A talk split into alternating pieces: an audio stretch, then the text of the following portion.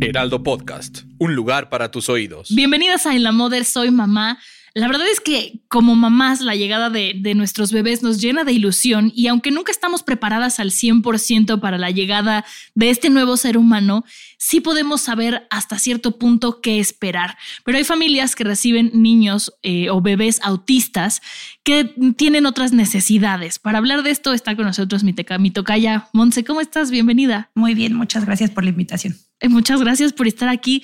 Para arrancar, platícanos un poquito... Eh, ¿Qué es el autismo? El autismo ahorita en el DSM5, que es como la guía de los psicólogos, de todos los psicólogos y psiquiatras, etcétera, está eh, descrito como un trastorno del neurodesarrollo, el trastorno del espectro autista. eh, es un conjunto de signos y de características que pueden llegar como a afectar un poco la parte social, la parte sensorial, en algunos casos la parte cognitiva, el procesamiento de la información y cómo percibe el mundo en general una persona. Ok. Y cómo lo va procesando y cómo se desempeña dentro de. En un bebé, ¿cómo te puedes dar cuenta de esto o a partir de qué edad puedes notarlo? Híjole, no es tan, tan sencillo. Uh -huh. eh, el diagnóstico, cuando mi hijo nació hace 13 años, no te lo podían dar antes de los 4 o 5 años. Ahorita okay. el diagnóstico ya es tan pronto como al año y medio, más o menos. Okay. Eh, cuando los niños empiezan a desarrollarse y logran sus hitos en el desarrollo, como el sentarse, levantar la cabeza, etcétera. Uh -huh. eh, si no lo hacen en tiempo o si lo hacen antes, en algunos casos ya lograron hacer los hitos y de repente como que hay una regresión. Uh -huh. eh, estos son como una guía, nos sirven para saber cómo va todo el, neuro, el neurodesarrollo del bebé. Si vemos que no está eh, siendo este desarrollo de la manera en que se esperaría, uh -huh. entonces son signos de alerta. Ok.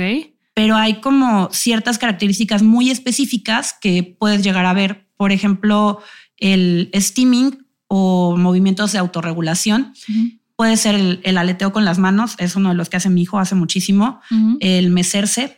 Hay bebés que se empiezan a mecer o lo hacen así hacia el frente todo el tiempo, que si bien es algo normal que hacen los bebés, uh -huh. no lo hacen todo el tiempo. Ok. Eh, el observar en qué momento lo están haciendo. Lo pueden hacer cuando están muy emocionados o cuando están enojados. Eh, cuando empiezan a caminar, hay bebés que caminan de puntitas. -huh. eh, y no dejan de caminar de puntitas, es la única manera en la que están caminando. Entonces, también hay que prestar atención a, a este tipo de, de, situaciones o pequeños que ya estaban hablando y uh -huh. de repente se pierde el habla okay. o hay una regresión o en lugar de Hiring for your small business? If you're not looking for professionals on LinkedIn, you're looking in the wrong place. That's like looking for your car keys in a fish tank. LinkedIn helps you hire professionals you can't find anywhere else, even those who aren't actively searching for a new job but might be open to the perfect role. In a given month, over 70% of LinkedIn users don't even visit other leading job sites. So start looking in the right place. With LinkedIn, you can hire professionals like a professional. Post your free job on linkedin.com slash people today. Decir frases o palabras completas, eh, repiten lo que escuchan, a lo que llaman ecolalia. O te están repitiendo, por ejemplo, ¿vieron la canción de la vaca Lola? Sí. Y todo el día están la vaca Lola, la vaca Lola, la vaca Lola. Y entonces cuando se acercan contigo, en lugar de pedirte la tele, nada más están la vaca Lola, la vaca Lola, la vaca Lola. Okay. O si le dices, ¿quieres salir? La vaca Lola, la vaca Lola, la vaca Lola. Como que no hay una interacción realmente y no hay una intención comunicativa. Ok. Eh, perdón, muchos también dicen rehuyen el contacto visual o no lo hacen.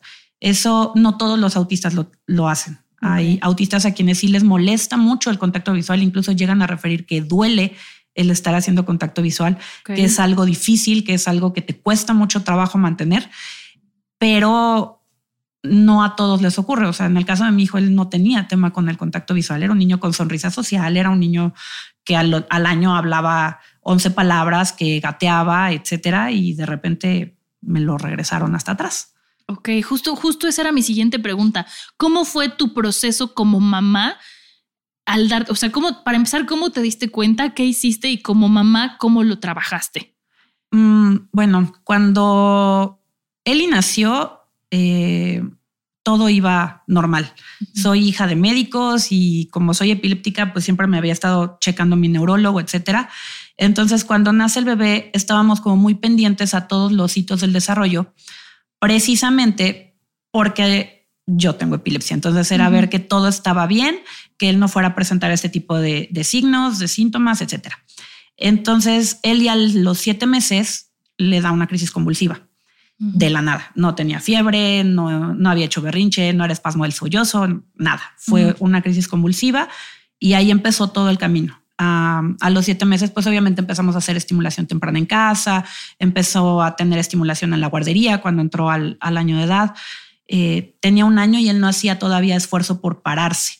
Había dejado de hablar y por y al principio se pensaba que era justamente por esta epilepsia que aún no se lograba controlar totalmente.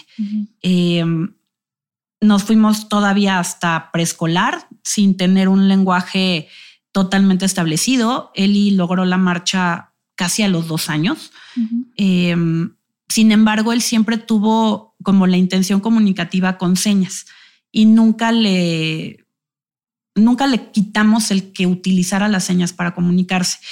Y eso le sirvió muchísimo para poder desenvolverse socialmente porque podía comunicar sus necesidades. Eh, otra cosa que tuvimos con él fue que dejó el pañal antes de los dos años. Tenía año y medio y, se lo quitaba porque no soportaba la, la sensación del, del, pañal húmedo. Entonces no caminaba el niño, pero ya no traía pañal, ¿no? Y entonces había que salir corriendo a todos lados porque el niño quería ir al baño. Hasta broncas tuvimos en la guardería porque ¿cómo le quitas el pañal antes? Entonces, eh, llegamos a un preescolar hermoso donde las maestras fueron tan empáticas que a pesar de no tener como tal un diagnóstico de autismo, hicieron todo por incluir a Elías. Ellas sabían que Eli necesitaba adecuaciones y necesitaba apoyo y lo hicieron. Lo que él necesitara se hacía. Eh, mi Sanita, que fue su primera maestra en el preescolar, le enseñó a todo el grupo a tomarlo de la mano y ponerle la carita así, así, Eli, te voy a decir algo importante para que él pusiera atención. Mm. Y entonces él, cuando quiere decir algo importante, es el momento en que todavía viene y te agarra la cara, ya a sus 13 años, y escúchame, es importante. Em, también a, que no lo dejaran solito, se lo llevaban a, si iban a ir al huertito, ahí iba Elías este, con su monitor agarrándolo de la mano. Si iba para la alberca, iba también con el monitor para todos lados nos ayudaron mucho, mucho, mucho a que tenía que desarrollar autonomía e independencia. O sea, ahí sí fue, tiene que hacer todo el solo. Entonces, en esta presión de tratar de que lograra el ser independiente, eh, nos dimos cuenta que pues había temas con la lateralidad, que había temas con la motricidad gruesa, con la motricidad fina. Y llegó un momento en que estuvimos yendo a terapia de psicomotricidad, Estuvimos yendo con un eh, neuropediatra, fuimos con paidopsiquiatra, mm, lo medicaron, le dieron un medicamento que le provoca alucinaciones, o sea, 20 mil cosas. Empiezas a buscar como por todos lados. Dices, pero pues si todo estaba relativamente bien, ya se habían controlado las crisis, es como, ¿qué es lo que está pasando? Porque Elías no podía formar oraciones, Elías no estaba a la par de sus compañeros y tendían todos sus amigos como a, protegerlo como, como si fuera su hermanito, como si fuera más chiquito. Y él se percibía como alguien más pequeño que los demás. Ok. Eh, entonces llegó un momento en que fue, saben que ya no nos importa qué diagnóstico tenga, porque todos nos decían, pues es que es un retraso global del desarrollo. Ok, ¿qué hacemos? No, pues lo que estás haciendo, síguelo llevando a terapia y terapia de lenguaje, porque pues tiene que hablar y tiene que hablar y tiene que hablar. Eh, finalmente llegamos a equinoterapia, que es una terapia multisensorial totalmente, donde se le estimuló la parte propioceptiva, que es la conciencia corporal, el movimiento, em, también toda la parte olfativa, toda la parte táctil, toda la parte de equilibrio, de seguimiento de instrucciones, todas las funciones ejecutivas con Elías se dispararon en seis meses de que empezó a hacer equinoterapia. Y fue hasta, se fue a la primaria ya con un lenguaje bastante completo. En, perdón, ¿en qué, ¿en qué consiste la equinoterapia? La equinoterapia es terapia con caballos. Entonces, subes al niño al caballo y el calor del animalito, porque no vas a ponerle silla, no le vas a poner más que una manta, el calor del caballo y el movimiento te va a proporcionar estímulos, no nada más los electromagnéticos propios de cualquier animal, sino también de movimiento por la musculatura que tiene el caballo. Eh, son muy similares a cuando tu mamá te está arrullando. El, esto, este movimiento de estarte meciendo es el que te va a ir ayudando a desarrollar equilibrio, les ayuda también con la postura. Justamente tienen que estar prestando atención a muchas cosas al mismo tiempo. ¿Qué edad tenía más o menos cuando fue esta terapia? cinco, casi seis años cuando empezó. Eh, y ahorita monta solo y se para en el caballo y se baja de un brinco y se ha caído. o sea, es el niño más feliz con, con los caballos, ¿no? Ya, perdón la interrupción, me estabas diciendo. No, te preocupes, pero eh, le ayudó muchísimo, muchísimo, muchísimo, porque fue como encontrar sus cosas, lo que él necesitaba. Eh, nos dimos cuenta también que de repente la manera en la que se acerca a los animales es completamente extraña. O sea, en alguna ocasión me metió un perro callejero a la cajuela del coche sin que nos diéramos cuenta, porque los perros no, no, le ladran. La manera en la que se acercan los animales, no sé si es eh, de observar el lenguaje corporal del animal o, y ponerse a su nivel. Es algo que yo nunca había visto en, en otros niños. Elías lo hace y he tenido así que evitar la adopción de varios animales. este, y ellos fueron los que estaban con que es que tiene muchos rasgos de autismo. Y en mi familia nunca se había hablado de autismo. Mm, realmente cuando vienes de una familia donde somos cuatro hermanas, todas profesionistas, eh, incluso a mí en alguna ocasión me dijeron altas capacidades y te ponen ese tipo de etiquetas y de repente te sueltan el autismo, es así como, espérame, o sea, yo tenía otras percepciones sobre lo que era el autismo, estaba yo totalmente mal informada y a mí me aterraba totalmente. No lo ves como una, como una sentencia, una incertidumbre, el porque a mí, el porque a mi hijo, qué es lo que voy a hacer, porque además soy mamá soltera y entonces si yo me muero, qué le va a pasar y qué va a hacer de él y quién se va a hacer cargo, eh, no va a poder ser independiente. O sea, tienes como muchas, eh, muchos prejuicios respecto a lo que implica un diagnóstico de autismo. Y pues con lo loca que estoy, eh, me puse a investigar y me metí de, lleno a todo. Me certifiqué como equinoterapeuta, eh, me especialicé en neurodesarrollo y fue así como que comencé a entender realmente qué era lo que estaba pasando con Elías, qué era lo que él necesitaba. Y en el caso de nosotros aprendimos que el autismo no es uno solo, hay miles y miles y miles de autismos porque el autismo es un neurotipo, es una forma en la que funciona el cerebro. Okay. Y es diferente a cómo funciona un neurotipo de TDAH, que es el trastorno de déficit de atención, o un neurotipo de trastorno límite de personalidad. O sea, son diferentes neurotipos. Y dentro del espectro del autismo son cosas muy diferentes. No es una línea, es como un círculo con todas las diferentes eh, características que forman a una persona, desde cómo percibes el mundo, desde si tienes temas con la sensorialidad, si tienes temas con la socialización, si tienes hipersensibilidad a ciertos estímulos auditivos, eh, visuales, etcétera. Y cada persona, su espectro es diferente. Su gráfica de de pastelito se va a ver diferente, elevada en diferentes cosas. En el caso de Elías, él tiende a ser extremadamente sociable, mucho. O sea, por eso es que no pensaban que, tuviera autismo o que fuera autista, porque hace mucho contacto visual, porque es extremadamente amiguero, porque tuvimos en alguna ocasión 39 niños para una fiesta de cumpleaños. Wow. Este, porque es empático, porque es independiente, por muchas cosas. Pero es el momento en que Elías a los 13 años todavía no puede leer. Está en ese proceso. Eh, pero Elías te entiende en español, te entiende en inglés y sabe lengua de señas. Eh, entonces, el estar moviendo, el estar observando todas estas cosas nos ha ayudado a entenderlo, a darle todas las herramientas que él necesita.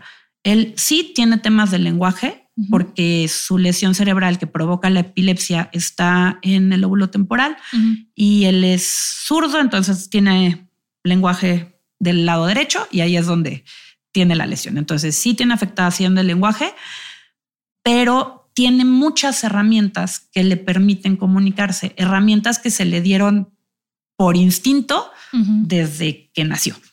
Entonces, eh, el que nosotros le habláramos en dos idiomas en la familia o que me lo llevara yo a dar clase con mis alumnos sordos y ellos le empezaran a enseñar señas, le ayudó a que no tuviera toda esta frustración que muchas veces puede tener una persona autista de no poder comunicar lo que está sintiendo. Claro. O sea, Elías, si siente algo, te enteras en el volumen que sea y por el idioma que sea, te vas a enterar de que si hay algo que le molesta o hay algo que le gusta o hay algo que, que no está bien. Em, también estuvimos haciendo terapia ocupacional y esto le ha ayudado mucho a desarrollar habilidades de vida diaria. la fundación a la que él va a terapia, de verdad, las amo porque sus terapeutas también son maravillosas y han hecho todo, todo, todo, todo para que Elías pueda mejorar en su, en su proceso de lectoescritura, para que Elías mejore en su autorregulación eh, no es el enmascarar todo lo que implica el autismo, no es quitarle el, el steaming de las manos cuando está contento, no es quitarle la, risa fuerte, no es quitarle la emoción, es qué es lo que estás sintiendo. claro. ¿Cómo lo vas a manejar? ¿O qué pasa si llega un momento en el que tienes demasiado enojo? Ahorita que estamos en la adolescencia, son unas explosiones de, ay, es que yo no quería en ese vaso y es así como que, ok, está bien, ve a agarrar tu otro vaso. Sí, este tipo de cosas, ¿no? ¿De qué manera lo puedes expresar si no es así? Eh, ya Elías llega a un punto de decir, necesito salir, necesito respirar, o hay mucho ruido, o no me gusta que me estén observando. Él ya está como muy consciente de sus diferencias con, con los demás. En y las puede comunicar, que es importante. Exacto, eso sí. Y en alguna ocasión me tocó verlo con alumnos míos que le preguntan, es que ¿por qué te enojas tanto? Y él se voltea así de, por mi autismo. y es así como, ah, bueno, y los chavitos así como, ah, ok, o sea, Elías se va a enojar porque... Así es. Porque así es Elías. una característica de él. Sí, es parte de Elías y así va a funcionar él, ¿no? Eh, incluso su maestra Angie, la que tiene ahorita es maravillosa, está, hizo todo, todo, todo para acercarse a él porque con Elías si no hay un vínculo emocional, te manda al diablo y no te pela y hace lo que se le da la gana y trata de pasar todos los límites, ¿no? Entonces, eh, muchos psiquiatras, justamente por esta situación de que Elías tiende a, manipular porque se sabe carismático, porque se sabe que, que puede mm, ganarse a la gente, siempre va a probar hasta dónde llegar. Ok. Entonces, una de las cosas que nos decía el psiquiatra es, es que si fuera autista no podría hacer eso porque no tendría eh, el proceso mental que implica poder hacer eso. Y es así como, pues él lo hace, o sea, claro. simplemente, o sea, y ahí es donde dices, ok, ¿hasta qué punto es tan necesario prestar mucha atención a lo que te están diciendo todos los profesionales que tienen toda la experiencia, que han estado trabajando en eso y qué tanto le haces caso a lo que tú como mamá estás observando, a lo que tú te estás informando. Mm, yo he aprendido a que, ok, sí me interesa toda la información que me están dando porque pues, finalmente soy bióloga de formación y entiendo que debe de haber una base neurológica y entiendo que hay una base genética y entiendo toda esa parte. Y también entiendo lo que estoy observando y que mi hijo es totalmente diferente a cualquier otro niño. Incluso es totalmente diferente a otro niño autista y es totalmente diferente a una niña con este autista. Son distintos y el hacer las adecuaciones que él necesita es algo que se tiene que hacer. O sea, es como a él pedirle que vaya a un concierto con el montón de ruido, el montón de gente, el estarlo aplastando, lo que le molesta no es tanto el ruido, sino la cantidad de estímulos, porque en el autismo lo que hay es una hiperactividad neuronal. Sus neuronas están hiperperceptivas en algunas ocasiones y procesar toda esa información al mismo tiempo es abrumador. Y entonces es lo que te lleva a los meltdowns, los mal llamados berrinches o los desbordamientos sensoriales o al burnout, que es el me apago y me encierro y, me duermo. Entonces, eh, el que Elías pueda empezar a identificar qué es lo que me está ocurriendo, cómo me siento, o sea, él ya me puede decir, me siento ansioso, o me dice, necesito respirar, o hay mucha gente, me molesta el ruido. no sabíamos que Elías tenía hipersensibilidad auditiva hasta que un día me dijo, es que me molesta el ruido del salón en la escuela. Ok, compramos audífonos, o sea, ya, ya sé qué es lo que te molesta, ya sé por qué estás enojado en la escuela, ya sé por qué no quieres ir. Claro, ya sé cómo puedo ayudarte. Exactamente. O luego me dice, es que se me quedan viendo y no me gusta que se me queden viendo. Ok, ¿qué es lo que ocurre cuando se te quedan viendo? Pues es cuando estoy contento. Ok, ¿qué haces cuando estás contento? Entonces él hace esto. Dije, ok, explícales que eso significa que estás contento y ya te van a dejar de ver porque ya van a saber de qué se trata. Claro. Entonces, eso le ha funcionado mucho, el, darle las herramientas, porque a veces para él no es como tan, tan fácil entender que la gente no le lee la mente. Entonces, eh, y llega a ser como frustrante esa parte, ¿no? Y se detona por, por muchas cosas muy fácil. Pero el, aprender justamente a comunicar ha sido una de las herramientas más, más importantes para nosotros como familia. Claro, y además de esto de darle las herramientas para poder comunicar cómo se siente, ¿qué otro tipo de, ajustes o adecuaciones se tienen que hacer para, para, tener acceso a una buena calidad de vida? En este caso con Elías, o ya sé que no se puede hablar de en general con niños con autismo porque todos son diferentes, pero tú con esta experiencia, ¿qué podrías aconsejar? I'm Sandra, and I'm just the professional your small business was looking for. But you didn't hire me because you didn't use LinkedIn jobs. LinkedIn has professionals you can't find anywhere else, including those who aren't actively looking for a new job but might be open to the perfect role, like me. In a given month, over 70% of LinkedIn users don't visit other leading job sites. So if you're not looking on LinkedIn, you'll miss out on great candidates like Sandra. Start hiring professionals like a professional. Post your free job on linkedin.com/people today. Ever catch yourself eating the same flavorless dinner 3 days in a row, dreaming of something better? Well, HelloFresh is your guilt-free dream come true, baby. It's me, Kiki Palmer. Let's wake up those taste buds with hot, juicy pecan-crusted chicken or garlic butter shrimp scampi. Mm. Hello Fresh. Stop dreaming of all the delicious possibilities and dig in at HelloFresh.com. Let's get this dinner party started.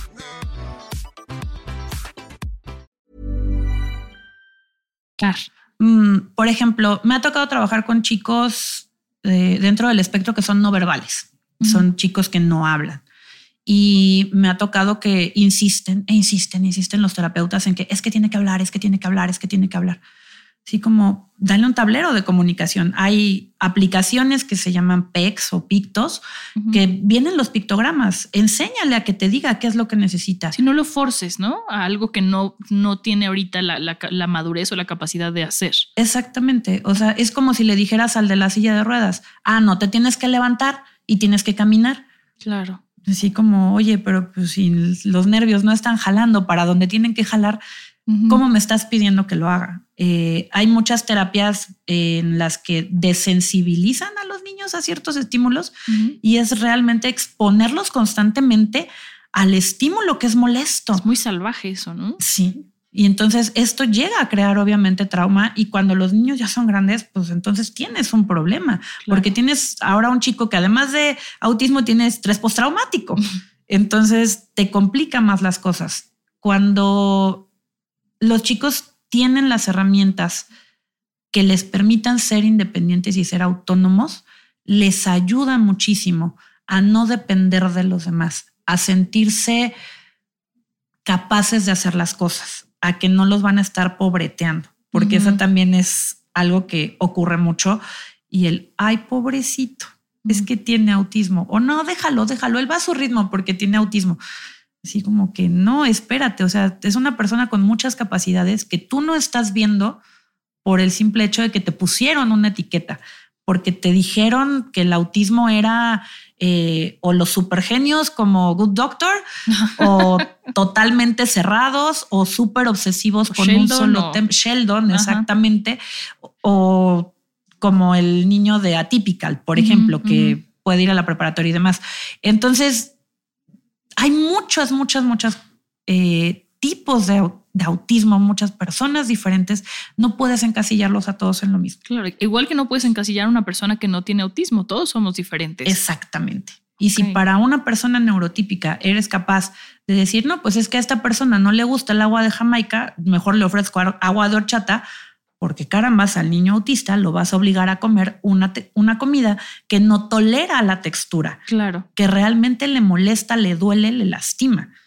O sea, con Elías en una ocasión llegamos al kinder y la maestra llorando porque el niño les habían dado sopa con nopales y en el primer bocado Elías ya no volvió a abrir la boca. Entonces, cuando llego yo a recogerlo a las 4 de la tarde, él había comido a la una, le digo, Elías, ¿qué tienes? Y abre la boca y me saca un pedacito de nopal sin masticar. En el primer bocado fue no lo tolero y no me lo voy a tragar y no voy a probar otro. Elías no sabía hablar todavía a los cuatro años, entonces fue un, esa fue su forma de decir, no va a pasar. Entonces ahorita Elías nada más de verlos se voltea, o sea, no, no tolera los nopales y esa textura, pero ni por equivocación. Claro. Ni lo voy a forzar, ni lo voy a obligar a que los pruebe, porque sé que es algo extremadamente molesto para él. Claro. O sea, es respetar también esos eh, procesos de cada persona y de lo que necesita. Claro, qué interesante ahorita que lo planteas así, ¿no? Porque para muchos de nosotros podría ser como de pruébalo y ya. Y no es un pruébalo y ya, es una agresión para ellos. Entonces hay que entenderlo para no minimizar lo que están sintiendo. Que creo que eso es importante. En cuanto a la sociedad, ¿cómo, cómo, cómo podemos, cómo le afecta a la sociedad a un niño con autismo y cómo podemos ayudarlos a mejorar su calidad de vida? Híjole, la sociedad afecta mucho, mucho, porque es una sociedad que está acostumbrada a juzgar, a que se te queden viendo, a que decidan lo que está bien o lo que está mal y pega fuerte. O sea, cuando tienes a tu niño con un meltdown en el supermercado y tu criatura está gritando, y está tirado en el piso y está total y absolutamente desbordado, sin las herramientas para regularse, para comunicarse, porque ya fue demasiada sobrecarga sensorial. La gente, ¿qué es lo que piensa? Ay, ese niño grosero. Uy, esa mamá no lo puede educar. Ay, o sea, y se te quedan viendo y te graban y te toman fotos y la suben a redes y entonces ya es un juicio súper mega público, ¿no? Eh, y es algo que todas las mamás de, de niños eh, neurodivergentes sentimos. O sea, es, híjole, tengo todas las miradas encima todo el tiempo.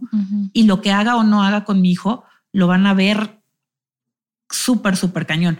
A mí, nosotros en alguna ocasión nos tocó en el parque, Elías aventando arena, porque le gusta aventar arena, estaba muy chiquito todavía, y una mamá, este, vio que me acerqué con él y le dije, Elías, no puedes estarle aventando la arena a la gente en la cara. Si la vas a aventar, la avientas para otro lado donde no haya gente. Y entonces el niño se enojó, me hizo algunas señas de que estaba enojado y se fue. Y me dice la mamá, ay, pobrecito, lo estás regañando y es sordo. Le dije, uno no es sordo, es autista. Y dos, sí lo estoy regañando porque lo tengo que educar. Y no le estoy diciendo que no aviente arena, sino que no se la aviente a tu hija. Sí, claro. O sea, a tu hija sí la regañaría si estuviera aventando arena, porque al mío se lo voy a permitir. O sea, finalmente vivimos en, en, una sociedad que por un lado me está exigiendo que se cumplan reglas, pero en el momento en que intentas ponerlas o intentas que tu hijo se adapte a esas reglas y esas normas de convivencia social, se te juzga, porque pobrecitos. Se te va a juzgar si haces bien o si haces mal, si es blanco, si es negro. Así es. Y eso es muy cansado. Entonces me imagino que en este caso que dices que, que, que llama la atención la manera en la que Elías se comunica. Sí. sí, totalmente puedo entender que es, que es muy pesada la sociedad, ¿no? Sí. Y bueno, por ejemplo, ahorita lo que nos enfrentamos mucho es justamente es un adolescente, pero a mi hijo todavía le encanta Paw Patrol y ama Mario Bros y puede ver. Mi esposo tiene 33 y también. Ah, bueno. Entonces ya, no puedes juzgar. ¿Quieres saber de, Mario Bros? Adelante. Bluey también te lo venimos manejando. O sea, este, las obsesiones con Disney las tenemos los dos. Entonces, los legos y cuando anda en el pasillo de los juguetes, sí nos han tocado las miradas. O sea, Elías va en los juguetes y es el niño más emocionado del mundo y es el aleteo a todo, incluso se queda todo tieso nada más moviendo las manos y pues ya ves un niño de 1,52, ¿no? Y es así como, ¿qué onda? O de que se frustra porque ya no se puede subir a los juegos de McDonald's porque él se siente en algunas, eh, en algunos momentos que todavía necesita ese tipo de movimiento. Y es así como que ya está grande, ¿no? Yo sí de, ¿Qué te importa? Exactamente. ¿Cuál es el problema? No, mientras no le esté pegando a los chiquitos, ¿cuál es el problema? O sea, si no está siendo agresivo, si no está molestando a nadie, ¿cuál es el problema? Más ayuda el que no estorba. Exacto.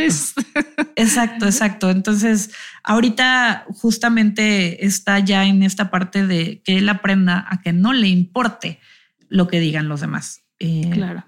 Terminamos saliendo del sistema escolar justamente porque en la primaria les fue muy bien hasta tercer grado y a partir de cuarto nos tocó pandemia y nos tocó profesores totalmente intolerantes, ignorantes, eh, a los que les dimos todas las herramientas para poder trabajar con Comunicarse. él, a los que les dijimos qué es lo que esto es lo que tienes que hacer. Elías funciona así. Elías necesita esto. Necesitas que me venga al salón. Necesitas. Y los maestros eran no, no, no, no, no, no, no. O sea, al punto en que hubo una ocasión que Elías tuvo una crisis sensorial, escondido debajo del escritorio porque la maestra no podía controlar al grupo y lo tuvieron que sacar los niños. Y cuando Elías salió, pues lo primero que hizo fue soltar un guamazo a quien lo estaba jaloneando. Claro. Y entonces es que Elías se puso agresivo en el salón. Y así de. O sea, si te das cuenta que fue como ir escalando, escalando, escalando y estás culpando al niño. Entonces era, fue empezar a ponerle etiqueta, la etiqueta, la etiqueta. Eh, también los niños son extremadamente crueles porque las familias no los enseñan realmente sobre respeto, sobre tolerancia, sobre diversidad. Y era un juego en el recreo hacer el examen de matemáticas Elías. entonces vamos a reírnos. ¿Y qué hacían? Bueno, pues esta personita que le seguía haciendo bullying es que no, no los podemos cambiar de grupo porque la Secretaría de Educación nos pide que tienen que estar en el mismo grupo y tienen que seguir conviviendo y tenemos que promover la sana convivencia. No, eso se lo inventó, se lo sacó de la manga, porque... No, eso dice el, marco para la convivencia de las escuelas públicas. No, bueno. Justamente grabábamos un episodio de bullying la semana pasada que dice que le digas a tu maestra o a tu director qué está pasando y si dice que tienen que permanecer juntos es ridículo. Yo creo que pasa mucho que estamos acostumbrados como sociedad, sobre todo en México, a que le tenemos miedo a lo desconocido. Totalmente. Y entonces en México estamos acostumbrados a hacer el chiste en vez de informarnos y entender y decir, aletea porque es feliz, ¿no? Entonces me río porque, ah, mira qué chistoso es. No, ¿qué está haciendo? Me quiere comunicar que es feliz, lo comunica de una manera diferente. Exactamente. Entonces sí, sí me imagino que ha de ser muy complicado para ti como mamá y para él también. Em, ¿Qué dirías que es lo más importante en una escuela que acepten niños con autismo, pensando en mamás que están viendo una escuela donde puedan meter a sus hijos? Informarse. La escuela tiene que estar totalmente informada. Nosotros ahorita seguimos, eh, estamos desescolarizados. Eh, Elías está yendo conmigo en un sistema de nivelación académica específicamente para las necesidades de él. No es una escuela de educación especial porque eh, Elías tiende a tener regresiones cuando está todo el tiempo en una escuela de educación especial donde hay chicos con mayores necesidades de apoyo que él. Se literalmente se hace miedo. Entonces prefiere que le resuelvan absolutamente todo. Elías de alguna manera sí necesita un poquito más de presión. Y en una escuela regular no aguanta el ritmo justamente porque no hay los límites. Eh, de simplemente de escuchar todos los temas a los que se enfrenta un adolescente en una escuela regular chica en una escuela privada pequeña, me daría miedo que mi hijo estaría ahí en tema de acoso sexual, en tema de abuso, en tema de bullying, etcétera. Ahora mandan a una escuela pública con grupos de 40, con grupos de 50, donde ni siquiera tienen nombre y son un número de lista, eres el 45 del segundo C, no se le va a poder prestar atención. Eh, realmente necesitan una escuela donde el personal esté informado, comprometido y que tengan disposición para hacer los ajustes razonables para tu hijo. Eh, hay muchas escuelas que te dicen, ah, sí, somos inclusivos, que se traiga su maestra sombra. Y realmente lo que quieren es que la sombra se haga totalmente cargo del niño mientras esté en el aula para que la maestra pueda seguir dando su programa normal. Y entonces la sombra tiene que hacer adecuaciones y la sombra tiene que contener y la sombra tiene que hacer todo. Y realmente no hay una inclusión. Hay otras escuelas que te dicen, somos inclusivos, tenemos el grupo integrado. Y es así como, oye, integración e inclusión no es lo mismo. O sea, integrar es, te tengo aquí cerquita, pero no te doy la misma accesibilidad que le doy a los demás. En el caso de, de, varias escuelas que vimos, era eso. Si de, ah, sí, está en el grupo eh, integrado, ok, ¿y en qué momento lo incluyes con el resto de la comunidad? ah, este, no, ellos tienen su ritmo, ellos tienen sus materias, ellos, ok, ¿y en qué momento mi hijo va a tener acceso al aprendizaje de ciencias porque ya ama hacer experimentos, o en qué momento va a aprender a hacer, va a aprender sobre geografía porque ama los mapas, en qué momento va a aprender sobre historia, en qué momento va a aprender sobre literatura, porque el tip para poder saber de literatura y para poder leer no necesariamente tiene que ser leyendo las palabras, puede hacerlo a través de audiolibros, puede hacerlo a través de videos, puedes evaluarlo de muchas formas que no necesariamente sea de manera escrita. Si la escuela no está dispuesta hacer esas adecuaciones o a recibir esa capacitación, no es el lugar para hijo.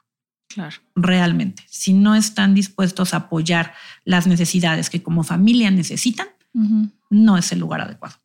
Monse, ¿tú perteneces a alguna asociación o algún grupo donde las mamás que tengan dudas puedan contactarte? Mm, sí. ¿O recomiendas alguno? estoy en varios. Tengo una página de inclusión en Facebook que se llama Todos Podemos Aprender. Eh, esa la manejo con mi primo, que es una de mis grandes redes de apoyo, donde hablamos de muchos temas sobre inclusión, discapacidad, diversidad, más enfocado hacia el área educativa. Y eh, con Elías vamos a terapia a la asociación que se llama Abriendo Posibilidades. Ellos están ubicados en Miscoac y acaban de abrir eh, también en Guadalajara. Ellos son súper ultra especialistas en autismo. Eh, incluso yo sé que es la que está a cargo aquí en la Ciudad de México. Jocelyn es maravillosa, es una experta en autismo, sexualidad y adolescencia y nos ha ayudado a que no nos matemos en esta hermosa etapa. este, Vane y, y esta Adri y Vale y demás son un equipo hermoso. Y también el Centro de Quinoterapia México-Alemania es donde yo me certifiqué, donde yo he estado trabajando con ellos en, proyectos en varias ocasiones y donde está Yamile Pastén con su equipo increíble, que son los que han hecho que mi hijo se sepa poderoso, que se sepa capaz, que se sepa independiente, porque con ellos es donde Elías aprendió a, hacer él, a seguir reglas, a autorregularse. O sea, realmente ha sido un, un equipo muy, muy grande y las colaboraciones que tenemos con ellos son constantes. Perfecto, pues yo te agradezco mucho toda esta información, que, nos hayas contado tu maternidad, que la hayas compartido con nosotros, porque me parece que es muy especial la maternidad de cada una, pero gracias por compartirnosla. Eh, ya saben dónde encontrarte también en Facebook, en tu página de Facebook. Y pues muchas gracias a todas las que están con nosotros. Acuérdense de suscribirse a nuestro grupo de Telegram, a nuestra tribu. Solamente tienen que poner en la Moder Soy Mamá en Telegram y así se unen. Eh, suscríbanse, síganos en redes sociales y nos escuchamos en el próximo. Adiós. Imagine the softest sheets you've ever felt. Now imagine them getting even softer over time. That's what you'll feel with Bowl and Branch's organic cotton sheets. In a recent customer survey, 96% replied that Bowl and Branch sheets get softer with every wash. Start getting your best night's sleep in these sheets that get softer and softer for years to come. Try their sheets with a 30-night guarantee. Plus, get 15% off your first order at bowlandbranch.com. Code BUTTERY. Exclusions apply. See site for details.